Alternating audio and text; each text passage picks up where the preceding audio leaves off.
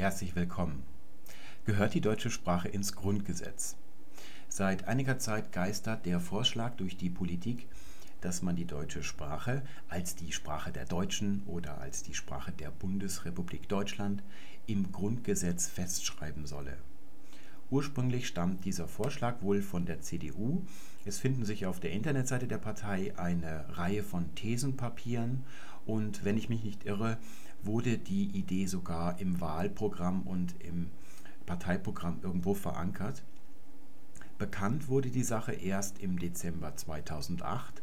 Damals war der stellvertretende Fraktionsvorsitzende der CDU-CSU im Bundestag, Herr Wolfgang Bosbach, in die ZDF-Sendung Maybrit Illner eingeladen und hat dort diese Idee präsentiert und mit anderen diskutiert.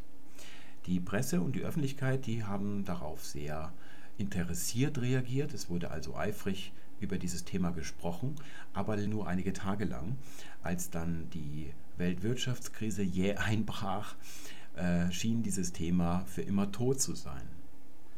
Seit einigen Wochen stoße ich dann interessanterweise immer wieder auf Zeitungsartikel oder Radiobeiträge, wo gemutmaßt wird, dass es tatsächlich in dieser Legislaturperiode zu einer solchen Grundgesetzänderung oder Erweiterung kommen könnte.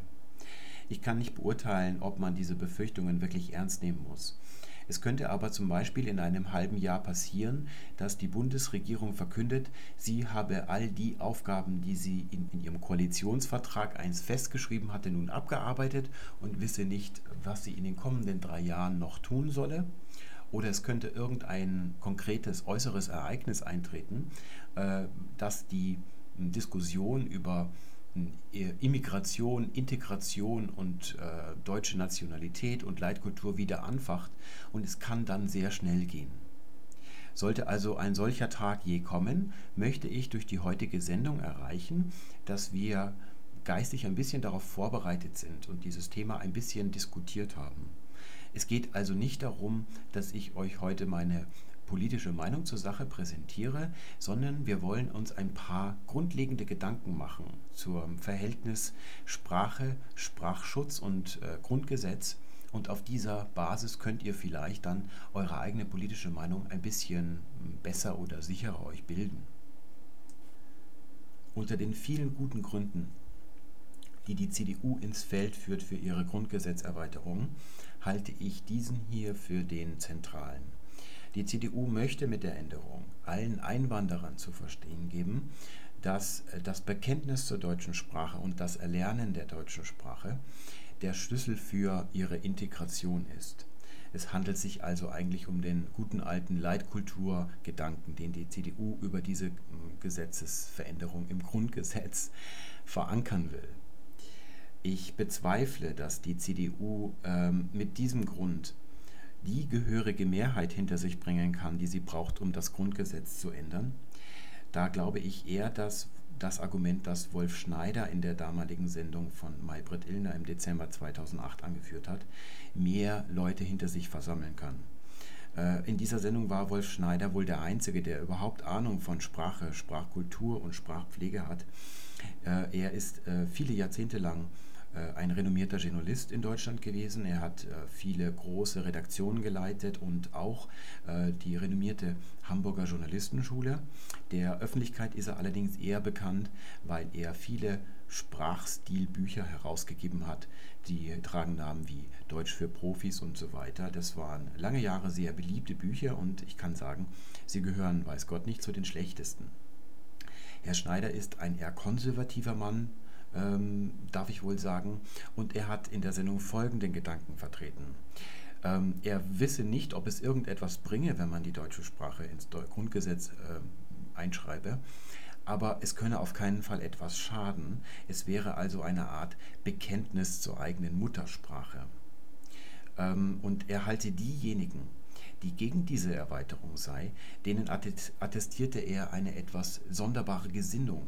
So diese deutsche Leisetreterei, die es seit dem Zweiten Weltkrieg in Deutschland gibt, die äh, kritisiert er also damit.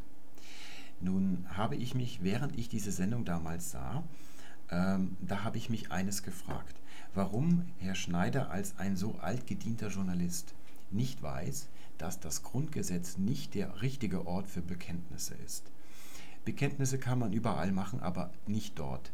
Denn, und das steht ausdrücklich im Grundgesetz selbst, alles, was dort steht, ist kein Bekenntnis, zum Beispiel, dass alle Menschen gleich sind und dass die Würde des Menschen unantastbar sind. Das sind keine Bekenntnisse, sondern es ist unmittelbar geltendes Recht. Damit ist gemeint, dass wenn die Bundesregierung ein Gesetz verabschiedet, von dem ich der Ansicht bin, dass dadurch meine Würde durchaus angetastet wird, dann kann ich als Bürger das Bundesverfassungsgericht anrufen und mit einem glücklichen Urteil die Bundesregierung dazu bringen, dass sie dieses Gesetz ändert oder zurückzieht. Das ist, was mit unmittelbar geltendem Recht gemeint ist. Ähm, also um ein Bekenntnis kann es hier nicht gehen. Nun die Frage, ob es Ausländer dazu bringt, ähm, hier besser Deutsch zu lernen oder ob es nicht schaden kann, wenn wir uns zu unserer eigenen Muttersprache bekennen. Darüber wollen wir im Rest der Sendung noch ausführlich reden. Ich möchte zunächst allerdings ein paar Gedanken über das Grundgesetz selber euch nahebringen. Als Deutscher hat man ja keine theoretische Haltung zum Grundgesetz. Es ist eher ein Feeling oder ein Urvertrauen. Man weiß, im Grundgesetz sind all die Grundrechte, die man als Bürger hat, festgeschrieben. Und falls sich jemand daran vergreifen möchte, dann hat man das Bundesverfassungsgericht auf seine Seite, das den Gegner stoppt. Damit wir uns aber über das Verhältnis zwischen Staat und Grundgesetz unterhalten können, ist es wichtig, dass wir einen Schritt zurückgehen und eine eher theoretische und objektivere Sichtweise auf unser Grundgesetz mal erheischen. Damit uns das leichter fällt, habe ich hier mal ein paar Paragraphen aus dem schwedischen Grundgesetz, die Schweden nennen ihre Verfassung auch Grundgesetz, zusammengestellt. Sie sollen vor allem eins verdeutlichen, dass das deutsche Grundgesetz unter den Verfassungen der Welt eine ganz einzigartige Struktur, einen ganz einzigartigen Aufbau hat. Und dieser Aufbau ist das, worauf es uns ankommen wird. Im schwedischen Grundgesetz heißt es im allerersten Paragraphen, dass die öffentliche Macht in Schweden vom Volk ausgeht. Zunächst einmal muss man sagen, der Souverän ist in Schweden wie in Deutschland das Volk äh, und niemand anderer, auch nicht das Parlament. Das Parlament wird ja vom Volk bestimmt und so heißt es im nächsten Artikel, den ich rausgesucht habe, der Reichstag ist der vorderste Vertreter des Volkes. Das heißt also, sein Wille wird durch den Reichstag verwirklicht. Das ist so ähnlich wie in Deutschland mit dem Bundestag. Hier oben im ersten Paragraphen wird ja der Name Schweden Sverige genannt. Es ist aber nicht das Königreich Schweden, also der Staat Schweden gemeint, sondern bloß die Landschaft Schweden. Also alles, was innerhalb der Grenzen Schwedens liegt, alle Bäume, alle Volvos, alle Seen, alle Elche und alle Schweden und nicht etwa das theoretische Staatskonstrukt. Äh, von diesem Königreich ist also hier noch gar nicht die Rede. Im zweiten Paragraphen ändert sich das allerdings. Hier wird ja der Reichstag erwähnt. Das heißt, in dem Moment, wo der Reichstag erwähnt wird, existiert er und da er Teil des schwedischen Staates ist, existiert damit auch der Staat hier offensichtlich schon. Der wird als vor, gegeben vorausgesetzt. Im nächsten Paragraphen heißt es dann, dass, jeder Mitbürger, dass jedem Mitbürger zugesichert wird, und zwar das folgende, die Freiheit, sich in äh, Wort und Schrift frei zu äußern, die Informationsfreiheit, die Freiheit, sich mit anderen Leuten zu treffen, wann und wo man will, die Demonstrationsfreiheit, die Vereinigungsfreiheit, also die Freiheit, äh, Verbände oder Parteien zu gründen und die Religionsfreiheit. Das sind Grundrechte, die wir als Deutsche aus unserem eigenen Grundgesetz sehr gut auch kennen. Ähm, und hier im nächsten Paragraphen wird dann wieder vom Reichstag geredet. Der Reichstag wird gebildet durch freie, heimliche und direkte Wahl. Wir sollten uns also hier im Auge behalten, hier oben ist Schweden einfach nur Schweden genannt, also nicht das Königreich Schweden oder der Staat Schweden. Dann haben wir hier den Reichstag als Teil des Staates. Hier kommen ganz wesentliche Grundrechte und hier kommt wieder der Reichstag ins Spiel. Und nun wollen wir uns mal die Struktur des Grundgesetzes aus Deutschland ansehen. Dort haben wir im Artikel 1 die Menschenwürde. Ihr wisst ja, dort heißt es, die Menschen oder die Würde des Menschen ist unantastbar. Das nächste ist dann Unversehrtheit, Gleichheit, Gedankenfreiheit, freie Meinungsäußerung. Also es sind eigentlich so die gleichen Grundrechte, die wir gerade in Schweden gesehen haben.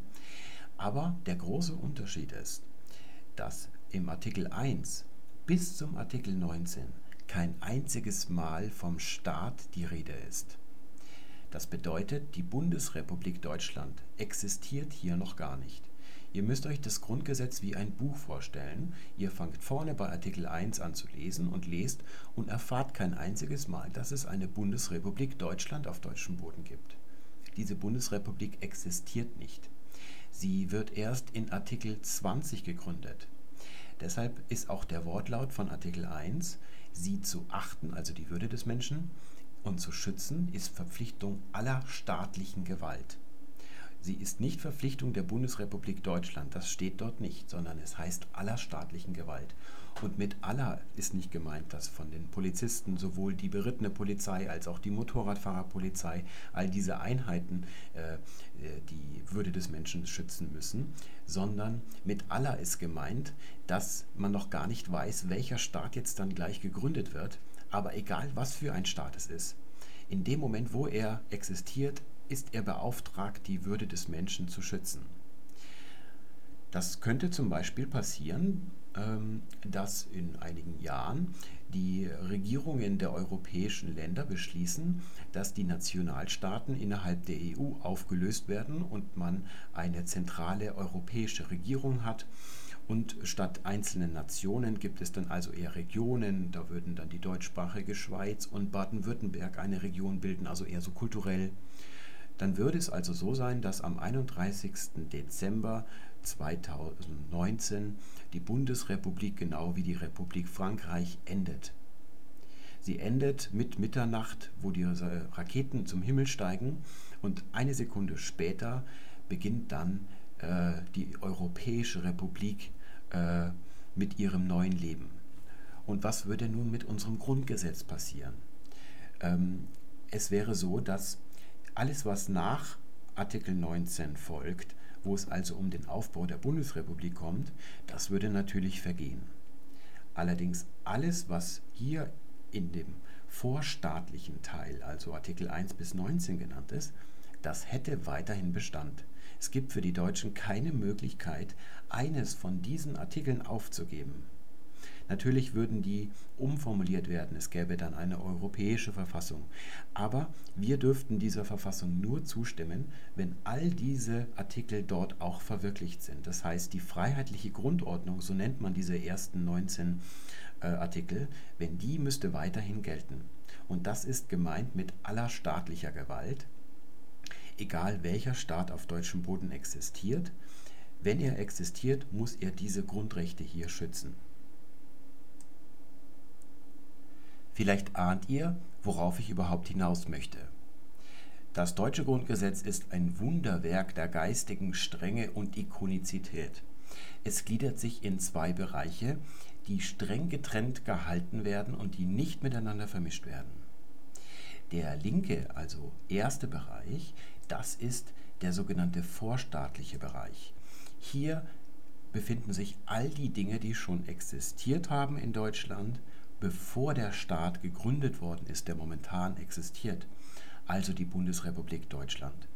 Das sind vor allem natürlich die Grundrechte.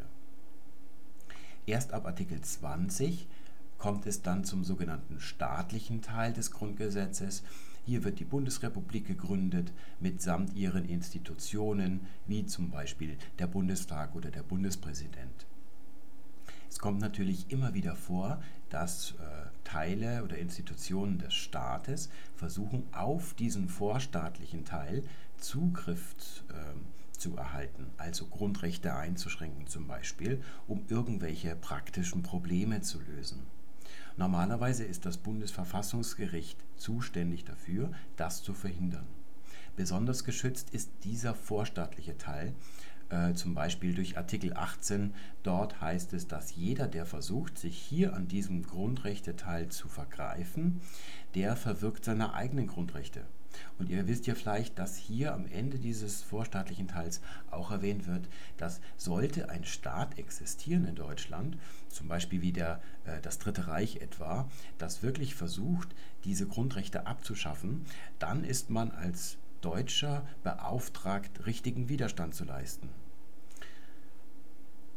Nehmen wir mal die Würde des Menschen, die Menschenwürde, äh, als ein Ding. In welchen dieser beiden Teile gehört es hinein? Natürlich in den ersten, wie wir vorhin schon sahen. Die Begründung lautet so. Die Würde des Menschen hat schon vor der Bundesrepublik existiert und wenn die Bundesrepublik morgen endete, dann würden die Menschen in Deutschland äh, auf deutschem Grund also ihre Würde auch behalten. Und nun kommen wir zur Preisfrage. Wo möchte die CDU die Sprache festschreiben. Ist die Sprache ein vorstaatliches Ding oder ist sie ein staatliches Ding? Es hat mich ziemlich erstaunt, dass in der Sendung von Maybrit Illner, wo ja mindestens zwei Politiker zu Gast waren, als auch die Journalisten, die sehr eifrig in den Tagen auch nach dieser Sendung über dieses Thema schrieben, als auch in den Thesenpapieren der CDU über diese, diesen Zusammenhang nichts zu finden ist. Natürlich hat die CDU einen konkreten Vorschlag, welcher Artikel erweitert werden soll. Ich möchte es jetzt aber noch nicht verraten. Ich möchte euch nur Folgendes zu bedenken geben. Äh, verglichen mit der Würde des Menschen können wir natürlich auch fragen, hat die deutsche Sprache existiert, bevor die Bundesrepublik äh, gegründet wurde? Natürlich ja. Die deutsche Sprache wird seit Jahrhunderten und Jahrtausenden gesprochen. Wir können sogar sagen, sie wird seit mindestens 100.000 Jahren gesprochen, wenn wir ihre Vorläufer und Urahnen mit einbeziehen. Und auch wenn die Bundesrepublik morgen nicht mehr existieren würde, dann würden die Deutschen hier weiterhin Deutsch sprechen. Das heißt, die deutsche Sprache ist also ein vorstaatlicher Teil. Und warum das Ganze so wichtig ist, könnt ihr gleich sehen. Ich habe nämlich mal ein schönes Beispiel dafür, dass die Sprache ein vorstaatliches Ding ist, das niemanden und vor allem nicht dem Staat gehört, gibt es ein schönes Beispiel. Die Verantwortlichen der Rechtschreibreform, also diese Fachleute, die dort berufen worden sind und die Politiker, die sich für die Rechtschreibreform eingesetzt haben, die haben ja immer wieder behauptet, dass man Sprache auf keinen Fall mit Orthographie durcheinander würfeln dürfe. Sie haben also behauptet, das wären zwei ganz unterschiedliche Dinge, die nichts miteinander zu tun haben. Sie äh, behaupteten das als Antwort auf das Aufbegehren der meisten Menschen in Deutschland, die irgendwie befürchteten, dass der Staat sich hier an der Sprache vergreift, was er ja de facto auch getan hat. Ähm, die äh, Behauptung, dass Sprache und Orthographie miteinander nichts zu tun haben, ist sprachwissenschaftlich nicht nur nicht zu halten, sie ist eigentlich unseriös. Ähm, tatsächlich ist es so, dass die meisten der Fragen, die man als Laie so eher als Rechtschreibfragen ansehen würde, in Wirklichkeit Fragen sind, die sich aus Syntax und Wortkomposition heraus ergeben und auch dadurch zu beantworten sind. Es ist also so, dass der Staat hier de facto sich an der Sprache vergriffen hat, aber noch versucht hat, das zu verhüllen. Das ändert sich nun, wenn wir sehen, was die CDU vorhat mit dem Grundgesetz. Sie möchte nämlich nicht die Sprache vor dem Staat schützen und vor allen anderen, sondern sie möchte ihn in Artikel 22 äh, festschreiben. Dort möchte sie einen dritten Absatz anfügen. Der erste beschäftigt sich mit der Bundeshauptstadt Berlin und der zweite legt fest, wie die äh, deutsche Flagge auszusehen hat. Und der dritte würde dann also lauten, die Sprache der Bundesrepublik ist Deutsch. Das heißt, äh, die Sprache ist nun nicht mehr ein vorstaatliches Ding, das niemandem gehört, sondern sie wird zum Besitz des Staates, denn sie ist innerhalb dieses staatlichen Teiles ausdrücklich erwähnt. Ähm, und wenn man etwas besitzt, dann hat man auch die alleinige Verfügungsgewalt darauf. Was das bedeutet, möchte ich euch zeigen. Und dafür habe ich das ausgewählt, was direkt über der Sprache dann steht der, im Grundgesetz, nämlich die deutsche Flagge. Das Grundgesetz hat über die Flagge nichts anderes zu sagen, als dass sie schwarz-rot-gold ist. Äh, dadurch, dass die Bundesflagge aber hier im staatlichen Teil des Grundgesetzes erwähnt wird, äh, wird gleichzeitig gesagt, dass der Staat das alleinige Verfügungsrecht und den Besitz auf die Bundesflagge hat. Das heißt, er kann alles Nähere in einem Bundesgesetz regeln. Zum Beispiel gibt es einen Beflaggungserlass der Bundesregierung, so sieht dann also diese Regelung aus, die der Staat über Dinge trifft, die ihm gehören. Hier heißt es, eine Beflaggung wird vom Bundesministerium des Inneren angeordnet, gegebenenfalls im Einvernehmen mit den zuständigen Fachministerien. In Fällen von besonderer Bedeutung entscheidet die Bundesregierung. Das heißt, der Innenminister oder der Bundeskanzler kann hier also entscheiden, was mit der Bundesflagge geschieht, ob sie eingerollt im Keller liegt oder ob sie auf Halbmast gesetzt wird und so weiter. All das kann die Bundesregierung entscheiden und zwar niemand anderer. Denn wenn ich jetzt zum Beispiel äh, die Flagge ausrolle und den Bundesadler auf meine Haustür klebe, dann begehe ich damit eine Ordnungswidrigkeit. Ordnungswidrig handelt, wer unbefugt das Wappen des Bundes und so weiter und äh, all diese Sachen irgendwie benutzt. Die Ordnungswidrigkeit kann mit einer Geldbuße geahndet werden. So verfährt der Staat also mit Dingen, die ihm gehören und mit Leuten, die sich an seinem Eigentum vergreifen.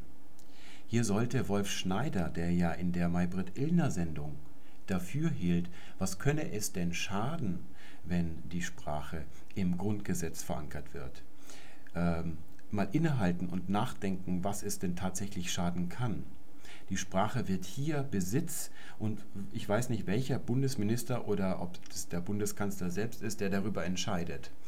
Ähm, Herr Schneider mag jetzt dieser Ausführung entgegenhalten, dass es vielleicht ein bisschen an den Haaren herbeigezogen ist, äh, die Flagge als Gegenstand mit der Sprache ähm, zu vergleichen. Tatsächlich ist es aber so, dass die Sprache hier durch diese Erweiterung im Grundgesetz zu einem Staatssymbol gemacht wird. Und wie bei den vielen Antiterrorgesetzen, die man de facto oder sogar als Gesetzesänderung durchgeführt hat in den letzten zehn Jahren. Von diesen ganzen Entwicklungen hätte Herr Schneider wie auch jeder andere, sich vor 2001 niemand etwas träumen lassen. Wir können also gar nicht wissen, ob wenn es könnte zum Beispiel mal sein, dass wir keinen wunderbaren Bundesminister, wie wir bisher, alle Bundesminister waren ja ganz tolle, verfassungstreue Menschen, die die Menschen geliebt haben, aber es könnte ja zum Beispiel sein, dass hier mal ein verbitterter reinkarnierter Brüning äh, ins Amt kommt, der ständig die Menschen äh, vor Terror oder vor der Diktatur bewahren will, indem er Deutschland in eine Semidiktatur umwandelt, ähm, ins Amt kommt, was passiert denn dann? Wenn ihr euch versucht vorzustellen, was dann denn passieren kann, dann möchte ich nochmal auf das verweisen, was ich ganz zu Beginn sagte. Es ist eben nicht so, wie Wolf Schneider glaubt dass das, was im Grundgesetz steht, Bekenntnisse sind, sondern es ist unmittelbar geltendes Recht. Und ihr habt ja gerade gesehen, der Beflaggungserlass ist nicht einmal ein Gesetz, das vom Bundestag beschlossen wird und dann durch die Institutionen geht, bis am Ende der Bundespräsident keine Einwände hat und das Gesetz unterschreibt, sondern es ist ein Erlass. Das heißt, die Regierung braucht das Ganze nur zu unterschreiben und dann gilt es, dann ist es rechtskräftig. Nun wollen wir die Robe an den Nagel hängen und uns von dieser verfassungstheoretischen Diskussion mal abwenden. Es soll jetzt mal darum gehen, äh, warum muss die deutsche Sprache überhaupt geschützt werden? Warum bedarf es eines Bekenntnisses der Deutschen zu ihrer Sprache? Es gibt allerdings noch viele andere Möglichkeiten, sich schützend vor die Sprache zu stellen, als nur äh, das Grundgesetz zu ändern. Aber zunächst einmal geht es natürlich um die Frage, wovor muss denn die deutsche Sprache beschützt werden? Was bedroht sie denn überhaupt? Äh, das kann die CDU auch nicht so klar sagen, aber sie ist sich sicher, äh, dass die deutsche Sprache bedroht ist und bezieht sich auf die Mehrheit der Deutschen. Sie zitiert in einem Thesenpapier äh, eine Umfrage, nach der 80 Prozent der Deutschen wohl der Auffassung sind, dass man mehr für die deutsche Sprache tun sollte. Äh, zwei Drittel der Deutschen finden nämlich, dass die deutsche Sprache immer mehr verkommt und sogar 53 Prozent der Jugendlichen äh, findet das. Äh, ich darf diese Möglichkeit hier mal nutzen und stellvertretend für die CDU hier ein fehlendes Komma in den CDU-Text einsetzen. Das hat die CDU bei ihrem Kampf für die deutsche Sprache offenkundig vergessen. Ähm, zurück zu den Jugendlichen. Äh, die sind der glänzende Höhepunkt in dieser Argumentation und ich finde es einen ganz geschickten Schachzug. Äh, anscheinend ist die CDU ja die Partei hier der Jugendlichen. Also sie setzt sich für die Belange der Jugendlichen ein. Ähm, tatsächlich glaube ich aber, dass die Klientel, äh, an die sich diese Verfassungsänderung richtet, eine ganz andere ist. Hier habe ich eine kleine Infografik für euch gebastelt. Sie zeigt als wichtiges Element in der Mitte einen grauen Streifen. Und dieser graue Streifen ist die deutsche Sprache. Äh, er reicht links aus dem Bild hinaus, er verliert sich 100.000 Jahre weit im Dunkeln der Vergangenheit. So weit reicht die deutsche Sprache, wenn wir alle ihre Vorläufer mit dazu rechnen und das müssen wir eigentlich tun. Und hier, wo es ein bisschen heller wird, äh, da beginnt es mit den ersten althochdeutschen Belegen, die sind literarischer Art oft. Äh, es gibt auch schon nicht literarische Dinge, die vor der althochdeutschen Zeit, also sehr, sehr frühes Althochdeutsch sind. Und nach dem Althochdeutschen geht es dann mit dem richtig literarischen Mittelhochdeutschen äh, los, mit der höfischen Dichtung, mit dem Minnesang und so weiter. Ähm, am Ende des Mittelalters, das wir eigentlich, äh, naja, mit dem Ende des Universalienstreits schon 13. 14. Jahrhundert ansetzen können, wird das Mittelhochdeutsche dann zum frühen Neuhochdeutschen, also eine Art Vorläufer der heute gesprochenen Sprache. Das klingt schon wie unsere Sprache, aber es ist noch ein bisschen strange. Und seit einiger Zeit spricht man in Deutschland Neuhochdeutsch. Und hier haben wir das heute. Ähm, wenn wir alle Sätze, die heute am heutigen Tage gesprochen worden sind auf Deutsch, mal zusammenschreiben würden, dann würden wir einen schönen äh, Schnappschuss der deutschen Sprache des heutigen Tages bekommen. Und ihr seht, nach dem Heute, wir können noch ein paar Voraussagen für die nähere Zukunft vielleicht machen, aber dann verliert sich das Deutsche im dunklen Nebel der Zukunft. Und wer sich diesem Fluss in den Weg stellt, hier habe ich die äh, Bundesrepublik Deutschland unter der Regierung der CDU mal als weißen kleinen Punkt eingezeichnet, wer das tut, der wird weggespült. Das heißt, eigentlich sind alle sprachpflegerischen Bemühungen äh, lächerlich und sinnlos, wenn die ausgesprochenen Sätze der Mehrheit der Deutschsprecher sich nicht an diese sprachpflegerischen Vorgaben halten, äh, dann sind sie nichtig, dann werden sie nicht beachtet und sind nach kurzer Zeit äh, perdu. Es hat in der Vergangenheit schon im Frühneuhochdeutschen zum Beispiel und sogar im Althochdeutschen schon irgendwelche Leute gegeben, die sich darum bemüht haben, dass man schöner und höflicher mit der deutschen Sprache umgeht. Und von diesen Leuten wisst ihr wahrscheinlich nicht mal mehr die Namen. Ihr habt nie von ihnen gehört. Und auch das, was sie versucht haben durchzusetzen, von dem ist alles sang- und klanglos, ähm, naja, vergangen. Zum Beispiel gab es hier mal einen Herrn Zesen. Dieser Herr Zesen wollte tatsächlich, dass das Wort Fenster im Deutschen verboten wird denn es ist ja eigentlich ein lateinisches Wort, von Fenestra kommt es und man möchte äh, nach Herrn von Zesen lieber Tagesleuchter sagen. Also solche Bemühungen, irgendwelche ausländischen äh, Entlehnungen äh, wieder aus dem Deutschen zurückzudrängen und die deutsche Sprache von fremden Einflüssen zu reinigen, das hat es schon vor langer Zeit gegeben. Während wir hier die deutsche Sprache in ihrem Fluss haben, einem Fluss, den niemand aufhalten kann, haben wir daneben noch etwas anderes und das ist das, was ich als den guten Stil bezeichnen möchte. Wenn Leute über Sprachpflege sprechen, äh, machen sie diese Unterscheidung meistens nicht und das ist eine fatale Sache, denn der Stil ist etwas ganz anderes als die Sprache. Bei der Sprache äh, bringt es überhaupt nichts, irgendwelche konservierenden oder reinigenden Maßnahmen durchzuführen, äh, man stellt sich da gegen Millionen von Sprechern. Wenn man die nicht auf seine Seite bringt, dann hat man verloren.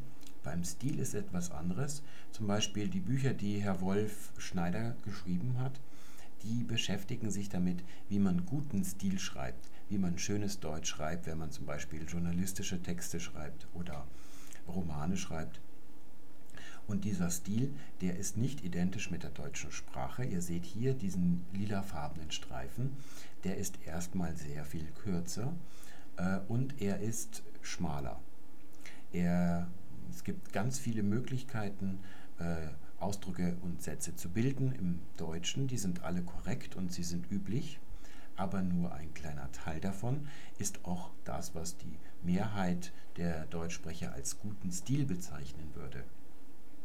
Dieser Stil, der ist nicht, der reicht niemals bis zur heutigen Sprache heran.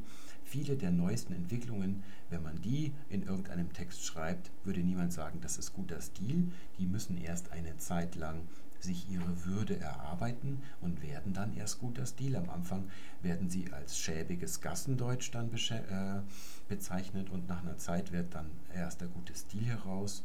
Das passiert, wenn dann ein guter Schriftsteller sie zum Beispiel verwendet und hoffähig macht.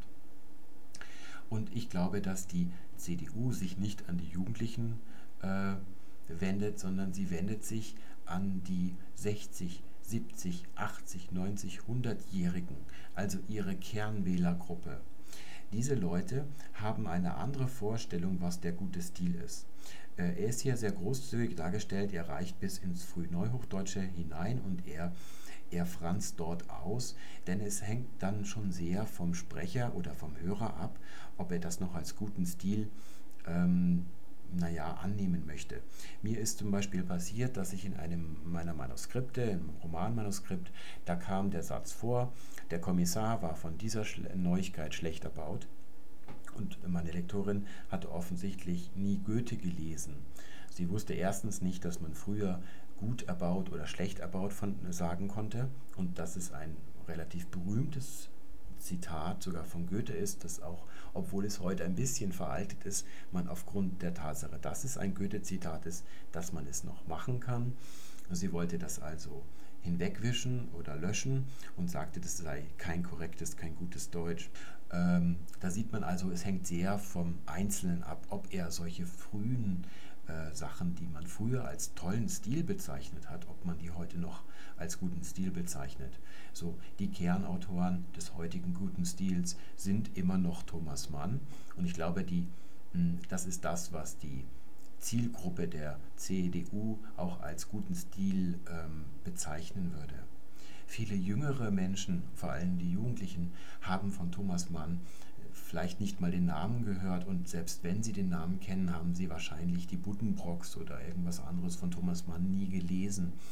Ähm, sie würden also Thomas Mann schon nicht mehr in den guten Stil hineinrechnen. Sie haben ganz andere Referenzen, aus denen sie den guten Stil ähm, machen. Und so ist mit jeder neuen Generation, die in Deutschland äh, auf der Welt ist und die deutsche Sprache benutzt, schiebt sich dieser Schleier langsam ähm, langsam äh, in die Zukunft hinter, die hinter der deutschen Sprache mit einiger Verzögerung folgt er ihr also nach. Und die älteren Leute versuchen natürlich mit dem Fuß auf diesen Schleier draufzutreten, äh, damit der möglichst lange an einer Stelle bleibt.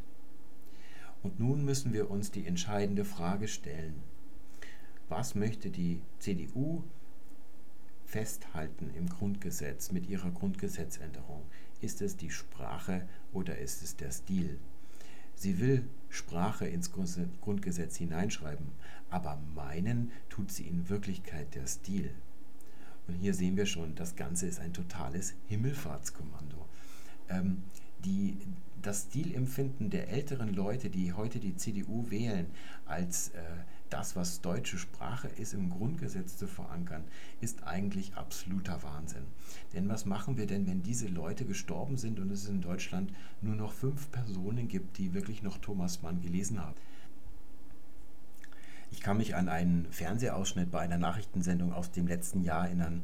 Da habe ich Ursula von der Leyen äh, als Wahlkampfrednerin auf einem, hinter einem Rednerpult gesehen und die Zuschauer die waren alle mindestens 70 Jahre alt und Ursula von der Leyen hat über ihr berühmtes Internet-Stoppschild geredet und über die äh, schrecklichen Gefahren äh, äh, die im Internet lauern auf jeder zweiten Seite, also Kinderpornografie. Und man hat also diese armen alten Leute gesehen, die waren zwar noch nie im Internet und wissen gar nicht, was das ist, aber die haben am ganzen Leib gezittert und waren natürlich der Ansicht, jemand muss diesen Wahnsinn stoppen und haben alle Ursula von der Leyen gewählt. Alle, die äh, im Internet unterwegs sind und ein bisschen Ahnung davon haben, äh, sind ja in der Mehrheit der Ansicht, dass äh, zwar das Motiv, Kinderpornografie zu stoppen, ein schönes ist, aber die Maßnahme Quatsch ist. Äh, worauf ja wiederum gesagt worden ist, dass die, die sich gegen die Maßnahme wenden, auch für Kinderpornografie wären, worauf die andere Seite dann wieder empört reagiert hat. Und mich erinnert das mit dem Grundgesetz hier ein bisschen daran. Ich glaube, dass natürlich jeder die deutsche Sprache vor Übel bewahren möchte und jeder mag die deutsche Sprache, vor allem wenn es die eigene Muttersprache ist. Aber die Maßnahme ist wieder mal eine völlig falsche. Sie ist sinnlos. Sie erfüllt eigentlich keinen Zweck. Man kann nicht nur die Sprache nicht aufhalten, sondern auch nicht den, den Stil. Äh, ich glaube auch, dass die Leute bei der CDU wissen, dass das ein Himmelfahrtskommando ist.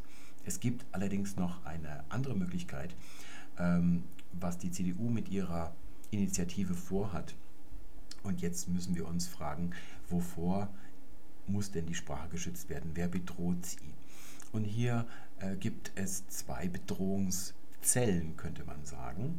Die erste sind natürlich Einwanderer und ihre Kinder, die sich weigern, Deutsch zu lernen oder denen es nicht gelingt, Deutsch zu lernen und äh, mit allen Problemen, die sich ergeben.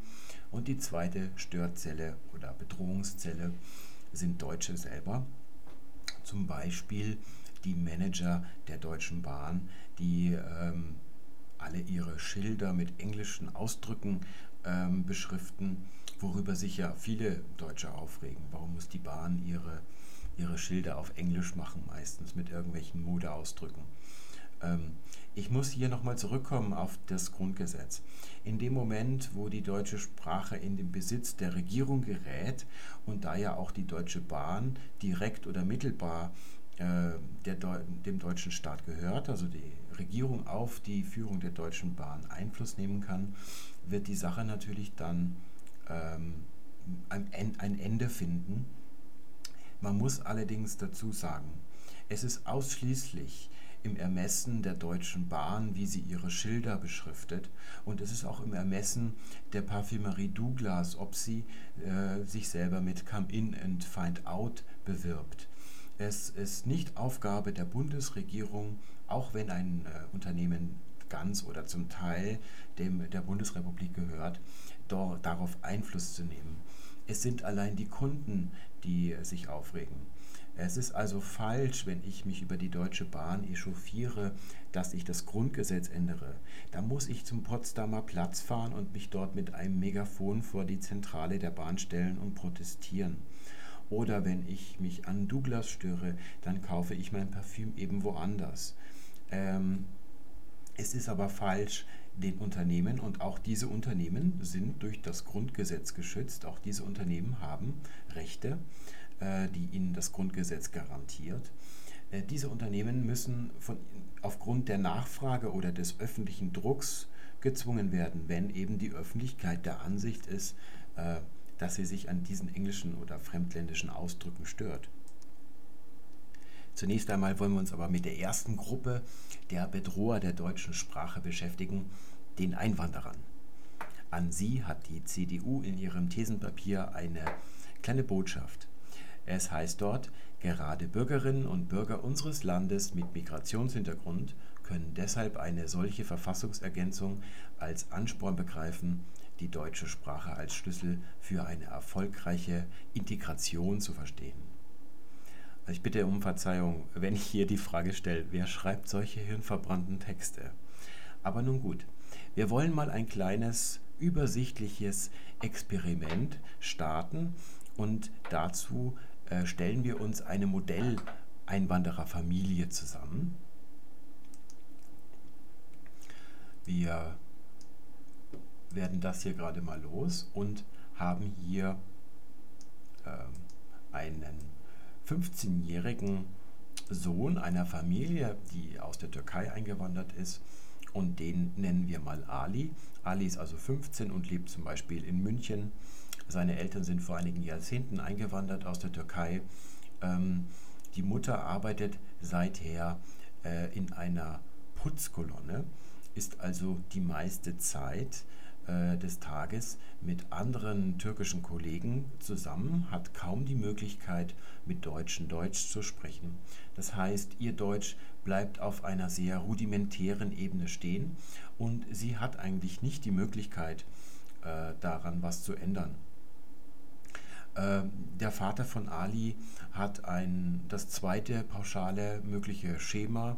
Er hat ein Gemüsegeschäft weil er nirgendwo sonst einen Job bekommen kann, äh, weil es ihm am Anfang schon schwer gefallen ist, Deutsch zu sprechen. Es ist nämlich sehr schwer, wenn man in ein Land kommt und dort leben muss und man spricht die Sprache noch gar nicht, überhaupt erstmal einen Staat zu erwischen und mit Einheimischen zu sprechen. Vor allen Dingen, wenn man in einem äh, Land ist, dessen Kultur sehr anders ist. Alis äh, Vater macht also ein Gemüsegeschäft auf und da seine Kunden meistens Türken sind, äh, hat auch er nicht die Möglichkeit, äh, mit Deutschen Deutsch zu sprechen. Das heißt, auch er bleibt auf der rudimentären Ebene stehen. Äh, da in Bayern das Kultusministerium der Ansicht ist, dass mit der Schule alles wunderbar ist, gibt es also auch keine Ganztagsschule, äh, also eine Schule, ähm, die Ali bis in den späten Nachmittag hinein betreuen könnte. Er ist also ab 13 Uhr frei verfügbar, hat allerdings das Problem, dass seine Eltern den ganzen Tag arbeiten und selbst wenn sie nach Hause kommen, sind sie aufgrund ihrer eingeschränkten Deutschkenntnisse nicht in der Lage, Ali bei seinen Schulaufgaben zu helfen. Ali bleibt also auch auf einer vielleicht etwas weniger rudimentären äh, Ebene des, der deutschen Sprache stehen und er spricht mit seinen Kumpels äh, das, was man Kanak-Sprach nennt. Und auch die deutschen Kinder in diesem Milieu, in diesem Stadtteil sprechen, weil die Mehrheit Kanak-Sprach spricht, sprechen auch diese Sprache. Und das ist sprachwissenschaftlich eine sogenannte Pidgin-Sprache. Das ist eine Sprache, äh, die nicht die Muttersprache ist. Äh, jemand lernt diese Sprache, aber nicht in Perfektion. Ihr wisst vielleicht selber vom Fremdsprachenlernen, wie schwierig es ist, selbst wenn man schon jahrelang eine Sprache lernt und fährt dann in das Land, wo diese Sprache gesprochen ist. Da kann man zwar schon viel sagen, man kann einkaufen gehen oder einen Kaffee bestellen, aber Einheimischen gegenüber einen Witz mit einer ironischen äh, kleinen Pause zu machen und die Einheimischen lachen dann, das ist sehr, sehr schwer. Da braucht man sehr lange dafür. Äh, und wenn man dann auf einer rudimentären Ebene stehen bleibt, dann äh, entwickelt diese Sprache auf dieser Ebene, denn die Sprecher sind ja keine Idioten.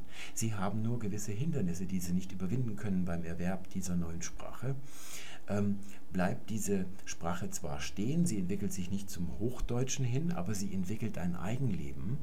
Äh, sie wird also eine neue Sprache, die ein, ja, eigene Regeln hat da Ali und äh, seine Freunde mit den Menschen, mit denen er sich umgibt, also seine anderen 15-jährigen Freunde, äh, er beschäftigt sich in dieser Zeit vor allem ja, vielleicht mit Mädchen oder irgendwelchen Dingen, ich weiß nicht, womit er sich beschäftigt, aber es ist eine sehr eingeschränkte Welt, äh, mit der man als 15-Jähriger generell lebt. Das heißt, die Pidgin-Sprache, Kanak-Sprach hat hauptsächlich, deckt hauptsächlich die Lebensbereiche ab, die Ali hat und die sind nicht sehr vielfältig. Ali hat eine Freundin, die brauchen wir für unser Experiment. Sie ist ähm, Deutsche, des, von deutschen Eltern, äh, aber weil sie im gleichen Milieu wie Ali lebt, äh, spricht auch sie Kanak-Sprach. Ähm, und wir nennen sie also Chantal.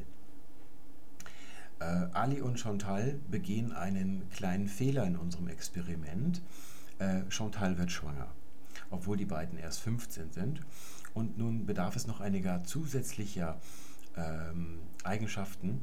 Äh, alle anderen Menschen in Deutschland und auf der Welt sterben an der Schweinegrippe. Äh, mit dem Ergebnis, dass Ali und Chantal die letzten Menschen auf der Welt sind. Und damit diese neue Familie nicht sofort ausstirbt, gehen wir mal davon aus, dass es 50 Alis und Chantals gibt. Die haben also aufgrund einer Immunität gegenüber der Schweinegrippe alle überlebt. Und Chantal wird also nun schwanger und die beiden sprechen weiterhin miteinander und mit den anderen Pärchen das Pidgin äh, Kanak-Sprach. Und nun kommt also das Kind auf die Welt. Hier haben wir dieses Kind. Das heißt, das Kind ist die erste Generation, die Kanak-Sprach als richtige Muttersprache erlernt. Und da Kanak-Sprach eine Pidgin-Sprache ist, äh, ist es durchaus eine relativ primitive Sprache, denn es hat eine ganz eingeschränkte Anwendungsformen nur. Äh, es gibt ja zum Beispiel äh, das Englisch, das man im Geschäftsleben benutzt, ist ja oft auch ein ganz eingeschränktes. Es hat ganz feste Phrasen. Auch das Englisch, das man benutzt für wissenschaftliche Artikel, ist auch so ein ganz primitives Englisch. Da kommen dann so Sätze, die mit Sins eingeleitet sind. Da kommt dann die Beweisführung und solche Sachen. Das ist eigentlich auch ein Pidgin. Pidgin Englisch dann. Nun ist also das Kind von Ali und Chantal auf die Welt gekommen und auch die Kinder der anderen 50 Kanak-Sprach sprechenden Pärchen sind auf die Welt gekommen. Und wir können jetzt schon mal Folgendes sagen. Ähm, das, was wir vorhin als den guten Stil des Deutschen ähm, bezeichnet haben, der ist ausgestorben. Den gibt es nicht mehr. Äh, es kann sein, dass Sie irgendwann mal ein Buch über, von Thomas Mann sehen und versuchen, das zu entziffern. Dann könnte man diesen Stil vielleicht wiederbeleben, aber eigentlich ist er tot. Ist denn die deutsche Sprache jetzt tot? Äh, obwohl Ali und auch Chantal eigentlich nie wirklich gutes Deutsch gelernt haben? Nein, die deutsche Sprache ist nach wie vor am Leben. Sie sieht allerdings jetzt etwas verändert aus. Sie äh, durchge ja, durchgeht diese Pigeon-Stufe, in der sie sehr primitiv ist, äh, aber auf der sie schon ein Eigenleben, ein neues Eigenleben entwickelt hat. Und dieses Eigenleben ist die Grundlage für das, was jetzt kommt. Äh, die wichtige Frage ist, was passiert denn jetzt in den nächsten Generationen? Das Kind von Ali und Chantal lernt also dieses Pidgin als Muttersprache. Und wenn es die Muttersprache dann ist, dann ist es natürlich kein Pidgin mehr. Man nennt es dann eine Kreolsprache. Die Kreolsprache ist also eine Pidgin-Sprache, die in der ersten Generation dann als Muttersprache weitergegeben worden ist. Und wir fragen uns, dieses Kind wächst ja nun heran und ähm, man hat sich eingerichtet zivilisatorisch in der neuen Welt ohne die anderen Menschen, die es so gibt. Es entwickelt sich ein ganz normales Leben. Äh, was ist diese Kreolsprache? Das ist ja Deutsch, das ist Deutsch 2, könnte man eigentlich sagen. Äh, vor allem, wenn dieses Kind dann wiederum ein Kind hat. Ähm, ist das eine primitive Sprache oder bleibt es so primitiv äh, auf der Ebene des Pidgins? Die Antwort lautet nein. Ähm, man hat auf der Welt gesucht nach primitiven Sprachen, zum Beispiel bei irgendwelchen Amazonas-Indianern, äh, die sich der Zivilisation verweigern, bei den Aborigines in Afrika und sonst wo. Und man hat also keine einzige primitive Sprache entdeckt, was typologisch zu der Annahme reicht, dass es überhaupt keine primitiven Sprachen auf der Welt gibt und zweitens, dass es nie welche gegeben hat. Also die Idee, dass die Ursprache der Menschen ursprünglich eine äh, kleine Sammlung von primitiven Ruflauten war, die sich im Laufe der Zeit immer komplexer entwickelt hat und dann zum heutigen Ergebnis gekommen ist, einer Sprache wie dem Deutschen mit viel Grammatik, mit Relativsätzen und solchen hochgrammatikalischen Konstruktionen diese Entwicklung, die man ursprünglich durchaus mal angenommen hat, die ist völlig falsch, die entbehrt jeder Grundlage. Als die Menschen äh, plötzlich in der Lage waren, aufgrund der Anatomie und äh, des, der Gehirnentwicklung und der genetischen Entwicklung äh, zu sprechen, hat die Sprache sich in ein, zwei, drei Generationen auf den komplexen Stand gehievt, auf dem sie seither ist und wie sie auch heute noch ist. Also eine primitive Sprache gibt es nicht. Es gibt also nichts, wovor man sich fürchten muss. Natürlich ist dieser Fluss der deutschen Sprache, der hier, naja, der durch einen kleinen Seitenarm durchfließt, Aber dieser Fluss, der geht immer weiter. Das Deutsch entwickelt sich dann weiter. Es ist nach wie vor Deutsch. Und das ist eben dieses Deutsch, das in diese neblige Zukunft reicht. Das könnte so aussehen. Jetzt drehen wir das Rad der Zeit wieder ein bisschen zurück, bis zu dem Punkt äh, vor dem Schweinegrippenmassaker. Äh, alle Deutschen bleiben also am Leben und sie bilden die Mehrheit in Deutschland und diese Mehrheit spricht Hochdeutsch. Das bedeutet, dass äh, das Pidgin-Deutsche nicht die Möglichkeit hat, äh, sich zu einer komplexen Sprache in zwei, drei Generationen zu entwickeln, sondern die Unhochdeutschen müssen eigentlich äh, ihre Eigenheiten aufgeben, um in diese Mitte hineinzukommen. Der Vorschlag der CDU mit dem Zitat, das wir gerade gesehen haben, äh, sagt ja, dass die Hochdeutschen ein Bekenntnis abgeben müssen zu ihrer Sprache und dieses Bekenntnis soll ein Signal an diese Leute sein, die außerhalb der Gesellschaft stehen, dass sie, wenn sie zu der in die Mitte der Hochdeutschen vorstoßen wollen, dass sie dann richtiges Deutsch lernen müssen. In Wahrheit ist dieses Signal gar nicht notwendig, denn das Hochdeutsche selbst ist schon das Signal. Tatsache ist nämlich, dass wir es linguistisch mit einer Sprachkontaktsituation zu tun haben und für solche Sprachkontaktsituationen gibt es ein Gesetz, nach der solche weiteren Entwicklungen dann ablaufen und sie laufen immer nach einem Schema ab, zu dem es keine Variationen gibt. Dieses Gesetz besagt Folgendes. Immer dann, wenn zwei Sprachgruppen aufeinandertreffen, gibt es eine privilegierte und eine unterprivilegierte Sprache. Nun dürft ihr dreimal raten, wer hier der Privilegierte sein wird. Es ist nämlich so, dass alle Arbeitsplätze, alle sozialen Kontakte, alle Annehmlichkeiten des Lebens hier in der Mitte der Hochdeutschen zu finden sind und nur hier. Das heißt, die Unhochdeutschen müssen, wenn sie diese Privilegien haben wollen, und sie wollen sie vielleicht noch nicht, wenn sie 15 sind, aber wenn man 20, 25, 30 Jahre alt ist, dann möchte man diese Annehmlichkeiten schon haben. Und wenn man diese Annehmlichkeiten möchte, dann muss man diese Eigenheiten, die verhindern, dass man in diese, in diese äh, Majorität eindringt, aufgeben. Es gibt in der Erforschung von Sprachkontaktsituationen in der Gegenwart auf der ganzen Welt und in der Vergangenheit keine einzige, wo es gelungen ist, dass die Außenstehenden, die Unterprivilegierten eingedrungen sind und ihre Eigenheiten ähm, behalten haben und trotzdem integriert waren. Das ist ja so in etwa das, was die Grünen möchten mit ihrer Integrationspolitik. Auch dieser, diesem Wunsch kann man eine klare Absage erteilen. Das hat es in der Weltgeschichte nie gegeben. Und auch durch einen Sprung in der Vernunft der Menschen wird es das nicht geben. Äh, solche Gruppen sind immer isoliert geblieben. Es gibt viele historische Beispiele dafür. Es gibt auch das umgekehrte Beispiel, nämlich dass die überprivilegierte Sprache die Minderheit ist. Zum Beispiel bei der Besiedlung Amerikas waren ja die Eingeborenen, die Indianer, die absolute Mehrheit und die Conquistadores, die waren nur ein paar Typen. Aber sie waren die Majorität und alle anderen, diese vielen Tausenden von Indianern, haben sich alle angepasst kulturell an diese Minorität. Es kommt also immer da, darauf an, wer von den beiden die Pfründe in der Hand hält. Und das sind nun mal hier die Deutschen. Denn hier sind alle Arbeitsplätze, hier ist ein bürgerliches Leben.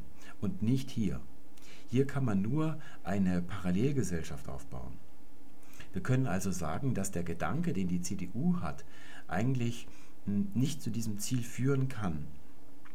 Es ist viel, wäre vielmehr richtig, wenn man in der Schule Möglichkeiten schafft, ähm, dass die äh, jungen Leute, die nicht richtig Deutsch können, richtig Deutsch können. Außerdem muss man natürlich das Schulsystem nach oben hin, von dem Alter her gesehen, weiterhin offen halten, im Gegensatz zum heutigen Zustand. Das heißt, wenn ich mit 15 den Hauptschulabschluss mit Biegen und Brechen schaffe und dann äh, muss ich später, 10 Jahre, 20 Jahre, 30 Jahre später die Möglichkeit haben, einen Schulabschluss noch zu erwerben, mit dem ich aufsteigen kann sozial. Unser jetziges Schulsystem lässt das nicht zu. Und es besteht auch mit der jetzigen Methode, dass die Schule um 13 Uhr endet und die Kinder dann allein auf sich gestellt sind, äh, gibt es keine Möglichkeit, dass die Situation sich verbessert. Denn die Eltern dieser Kinder, die können äh, ihren äh, Kindern nicht helfen bei den Hausaufgaben. Sie können ihnen die deutsche Sprache nicht beibringen. Es ist also ein bisschen zynisch schon dann zu sagen, dass äh, ein Eintrag ins Grundgesetz hier ein Ansporn sein könnte. Wenn ich also sage, dass die äh, Außenstehenden sich ergeben müssen, unterwerfen müssen, um hier reinzukommen, das klingt zwar grausam, es ist aber leider so. Äh, die Tatsache wird sein, dass wenn, ein, wenn Ali mit 15 äh, den Hauptschulabschluss schafft, es ihm vielleicht irgendwann gelingt, hier durch Weiterqualifikation und eine Verbesserung seines Deutsch ähm, in äh, das äh, Hochdeutsche einzudringen, also in die Majorität. Und wenn das mehreren gelingt, dann ist natürlich jetzt die eigentliche Frage, müssen sich die Hochdeutschen irgendwie bedroht fühlen? Nein, denn die Sprecher des Pidgin-Deutschen, des Kanak-Sprach, bringen nur ganz wenige Merkmale in das Hochdeutsche mit ein. Äh, die Mehrheit wird entscheiden, ob sie einen oder anderen lustigen Ausdruck übernehmen und erhalten wird oder ob das komplett aussterben wird. Es gibt also nichts, wo man das Deutsche hier schützen müsste. Und es können sehr, sehr viele Deutsche kommen. Dieses Gesetz, das die privilegierte Gruppe eigentlich bestimmt, was die Wahrheit ist und wie es weitergeht, verhindert eigentlich, dass selbst wenn sehr viele Ausländer hier in, dieses, in diese Mehrheit eindringen würden, äh, dass die sich irgendwie verwässern oder verfärben würde. Das ist nur in sehr geringem Ausmaße der Fall. Auch gegen die andere Bedrohung, nämlich durch fremdländische Wörter, die ins Deutsche eingeschleppt werden, hat das Deutsche eine Art Immunsystem. Äh, wir können sagen, dass der Wortschatz des Deutschen in mehrere Zonen gegliedert ist. Hier habe ich mal den innersten äh, Kern des deutschen Wortschatzes, da habe ich ein paar Wörter ausgesucht. Das sind Wörter, die kann man in jeder Situation im Deutschen verwenden. Die sind also universell einsetzbar. Sie gehören also zum Kernwortschatz des Deutschen und sie befinden sich in einer Art Hochsicherheitstrakt. Äh, es gibt etwas weniger gesicherte Zonen außerhalb und wenn ein neues Wort kommt, zum Beispiel das Wort Clearing, das man vielleicht findet über einem Schalter der Deutschen Bahn, äh, wo man sich hinwenden kann, wenn man irgendein Problem hat und da hilft man. Auf Deutsch würde man dann eigentlich Informationsschalter oder Auskunft sagen und heute nennt man sowas zum Beispiel Clearing. So ein Wort kommt also jetzt aus dem Englischen. Irgendein Mann aus der Werbeabteilung der Bahn lässt sich das also einfallen und beschriftet die Schilder so. Und dieses Wort kann, kann also jetzt hier in den äußeren Kreis eindringen. Äh, wenn ich jetzt also an den Bahnschalter komme und ich habe einigermaßen Englisch in der Schule gelernt, dann kann ich mit dem Begriff etwas anfangen, obwohl er nicht zum Kernwortschatz gehört, auch wenn ich nicht damit gerechnet habe, auf solch ein Wort zu stoßen in einem deutschen Bahnhof. Und äh, habe, so ist jedenfalls das Kalkül wahrscheinlich der Werbeabteilung der Bahn, hier ein mondänes Feeling. Also ich fühle mich wie in der großen, weiten Welt und die Bahn als international notierter Börsenkonzern. Äh, das ist also, glaube ich, das, worauf das Ganze hinauslaufen soll. Diesem Wort Clearing wird es aber niemals gelingen, diese letzte Hürde in diesen Hochsicherheitsbereich zu meistern, wenn die meisten Deutschen dieses Wort eben nicht mögen und nicht weiterhin verwenden. Es bleibt dann also ein solcher Sonderfall. Viele Ausdrücke aus dem Englischen haben ja mit neueren technischen Erfindungen zu tun. Irgendein tolles Gerät, das alle haben wollen, kommt dann also in Deutschland auf den Markt und es hat dann meistens einen englischen Namen. Und da kommt es eben sehr darauf an, ob ein solches Wort lautlich dem deutschen äh, Lautsystem sehr gut entspricht, dann wird es sehr schnell einverleibt oder wenn es ein bisschen fremdartig klingt, dann bleibt es also hier im äußeren Bereich, selbst wenn das Produkt sehr beliebt ist. Ein weiteres Beispiel ist zum Beispiel der Ausdruck committen, der wird im Büroalltag in Deutschland häufig verwendet, aber er wird nie außerhalb des Büros verwendet. Wenn also meine Freundin jetzt zu mir sagen würde, wir müssen uns noch committen, dann würde ich sie ganz blöd anschauen. Wenn das aber im Büro jemand zu mir sagt, dann weiß ich, das kann eben vorkommen.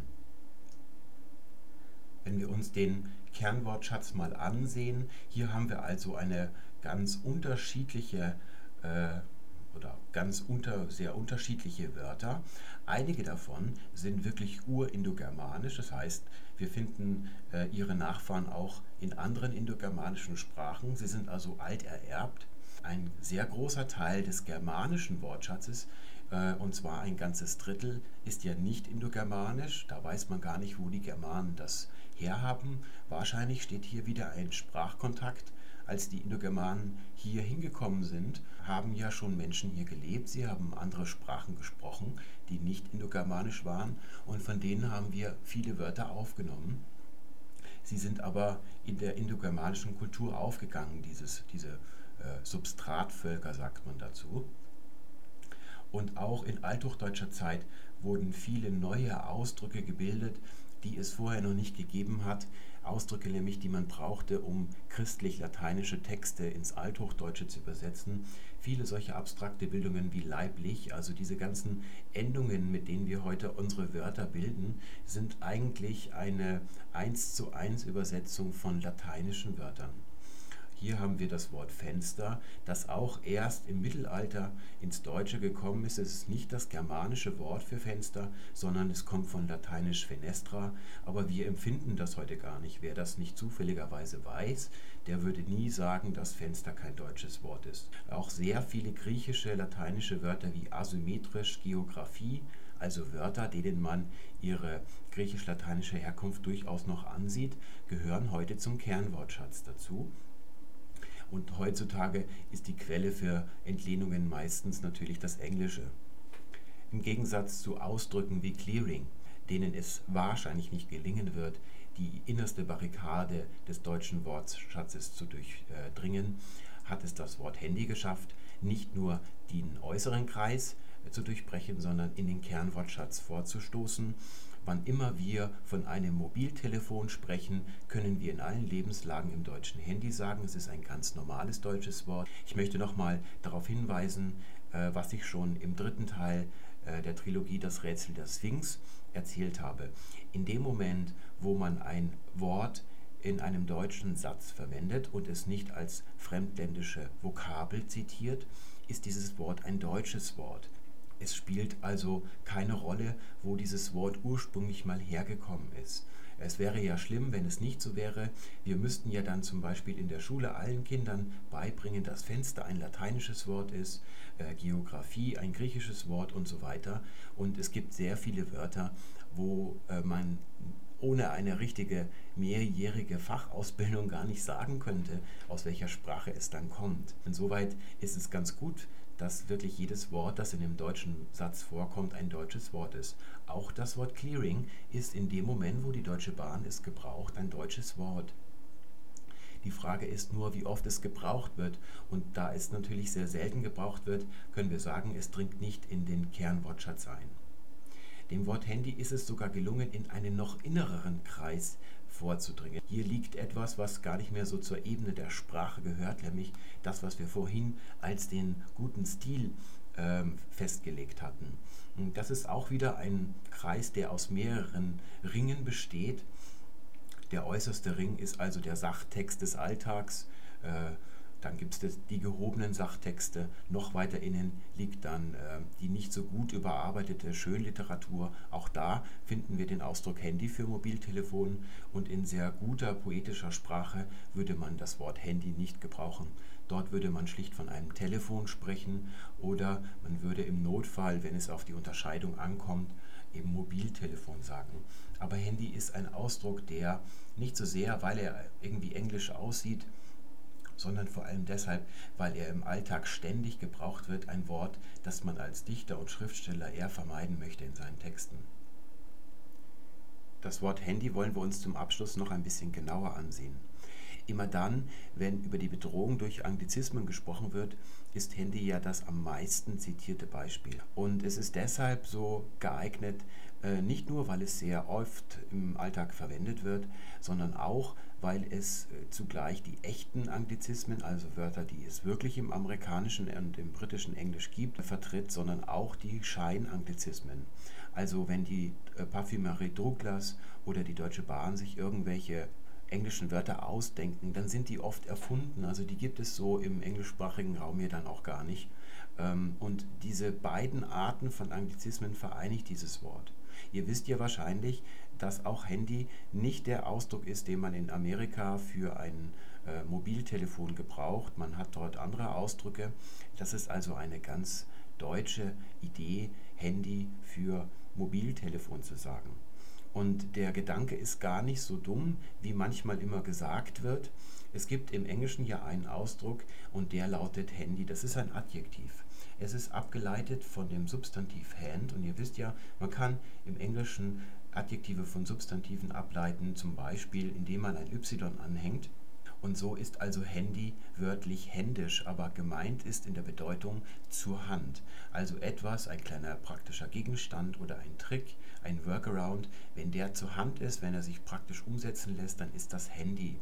Es gibt auch einen Handyman, einen Mann, den man anrufen kann und der kommt dann und verrichtet äh, kleine praktische Arbeiten im Haushalt, zum Beispiel äh, das Rohr unter dem Spülbecken äh, neu zu justieren und solche Dinge.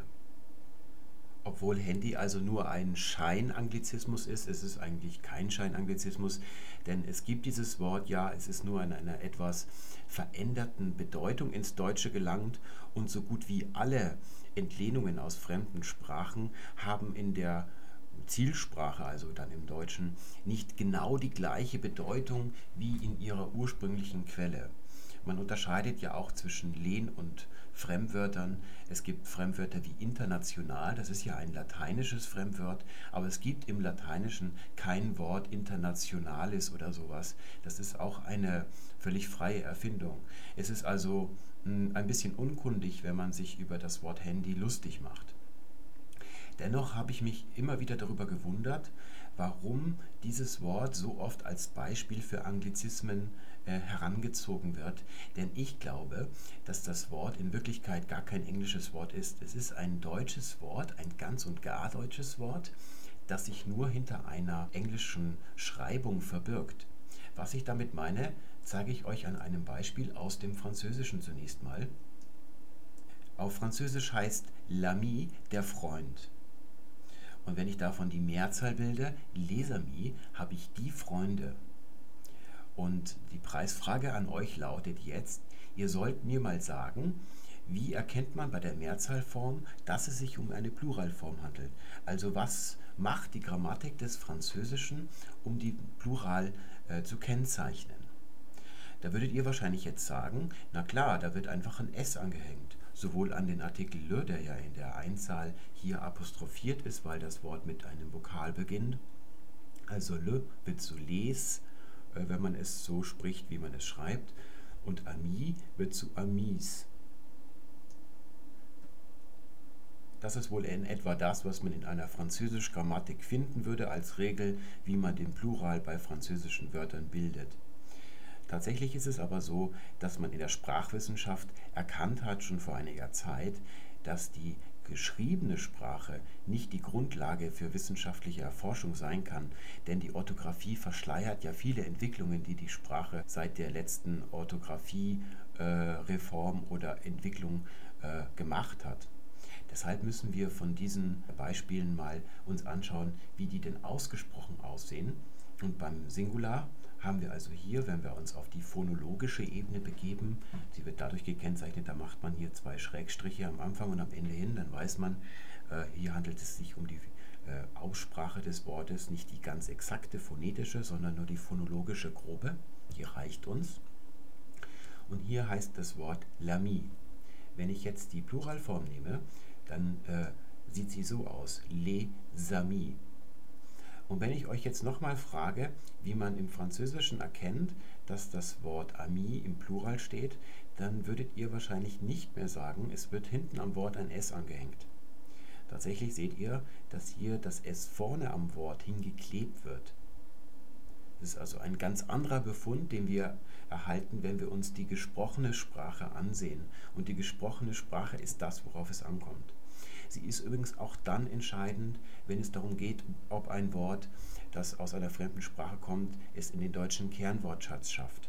wenn man sich äh, das genaue Silbengefüge dieses Wortes ansieht, kann man schon sagen, ob das Wort dem deutschen Gefüge, wie die deutsche Sprache eben dieses Gefüge gerne hat, entspricht und dann kann es populär werden. Wenn es aber diesen äh, deutschen äh, Präferenzen beim Silbenbau widerspricht, dann hat es keine Chance, in den Kernwortschatz vorzudringen, also regelmäßig und standardmäßig verwendet zu werden. Und nun wollen wir uns mal das Wort Handy auf dieser phonologischen Ebene ansehen. Es würde dann also so aussehen, hier sieht es dann schon gar nicht mehr so englisch aus wie gerade noch.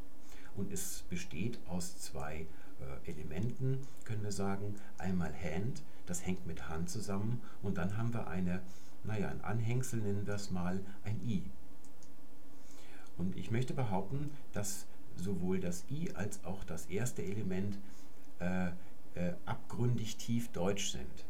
Wir haben für Wörter auf I ganz, ganz viele Beispiele. Zum Beispiel den Yogi, den Sozi, den Krimi, den Nazi, den Bazi, den Fundi und viele andere mehr. Äh, das ist eine Möglichkeit, äh, lange Wörter zu verkürzen, indem man äh, einfach die ganzen hinteren Silben abschneidet und dann ein I dran hängt. Und ich behaupte, dass es hier eine Analogie zu diesem I ist. Es ist im Prinzip dieses I. Und dieses I wird an das Wort Hand angehängt, das deutsche Wort Hand, H-A-N-D. Jetzt werdet ihr vielleicht einwenden, aber es heißt ja Handy. Dieses Ä ist ja die englische Aussprache von Hand, also eher das englische Wort Hand. Und da halte ich dagegen. Ich behaupte nämlich, dass im Deutschen immer dann, wenn hinten ein I angehängt wird, ein A zu einem Ä wird. Das ist bei diesen Wörtern hier nicht der Fall, denn hier handelt es sich ja um Verkürzungen. Äh, da soll die Wurzel so original wie möglich erhalten bleiben. Man sagt also Nazi und nicht Nazi. Diese Veränderung des Vokals ist eine ganz gängige Praxis in der deutschen Sprache. Äh, es gibt sie schon sehr lange, seit althochdeutscher Zeit. Äh, es ist ein ehernes Gesetz, dass immer dann, wenn ein i an ein Wort hinten dran gehängt wird, dass dann ein a vorne im Wort zu ä umgelautet wird. Ein Umlaut ist also nicht ein Buchstabe mit zwei Pünktchen drauf, äh, das ist nur das Zeichen, mit dem dieser Umlaut dargestellt wird. Unter Umlaut versteht man also diese Veränderung des Vokals in der Wurzel. Warum macht man das überhaupt? Es liegt daran, dass I ein Vokal ist, der ganz vorne im Mund gebildet wird. Wenn ihr ein I sprecht und euch mal versucht zu erspüren, wo dieser Laut entsteht, wo es kribbelt, dann wisst ihr, das ist direkt ganz vorne hinter den Zähnen. A ist hingegen ein Vokal, der ganz hinten im Mund gebildet wird. Wenn jetzt ein I direkt auf ein A folgt, dann ist es etwas unbequem, wenn man die Mundöffnung verändern muss und wenn man die Artikulationsstelle von vorne nach hinten so schnell verschieben muss. Das ist eine Bequemlichkeit, eine Assimilation, eine Angleichung. Die Eigenschaften dieser beiden Vokale werden so weit wie möglich angeglichen, damit es sich angenehmer sprechen lässt. Das ist in althochdeutscher Zeit schon entstanden und seitdem gilt diese Regel. Ich möchte euch mal zeigen, wo überall dieser Umlaut im Deutschen wirkt. Äh, wir haben ja heute viele Pluralformen äh, von Substantiven, zum Beispiel Gast, Gäste, äh, die mit dem Umlaut gebildet werden. Und ursprünglich wurde dieser Umlaut nur deshalb bewirkt, weil die Endung des Plurals von Gast ein I gewesen. Und dieses I hat also bewirkt, dass das A in E umgelautet wird. Es gab auch viele andere Substantive, die nicht in dieser Deklinationsklasse waren, also hier kein i als Endung in der Mehrzahl hatten und die haben eigentlich früher keinen Umlaut gehabt. Aber weil das ein schönes Erkennungszeichen für Mehrzahlform ist, hat man das ausgeweitet auf ganz viele Substantive und so ist heute der Umlaut ein Erkennungszeichen für Mehrzahl. So ist es auch bei dem Wort Apfel. Das hat äh, das Ä in der Mehrzahl deshalb, weil hier hinten ein I angehängt wird.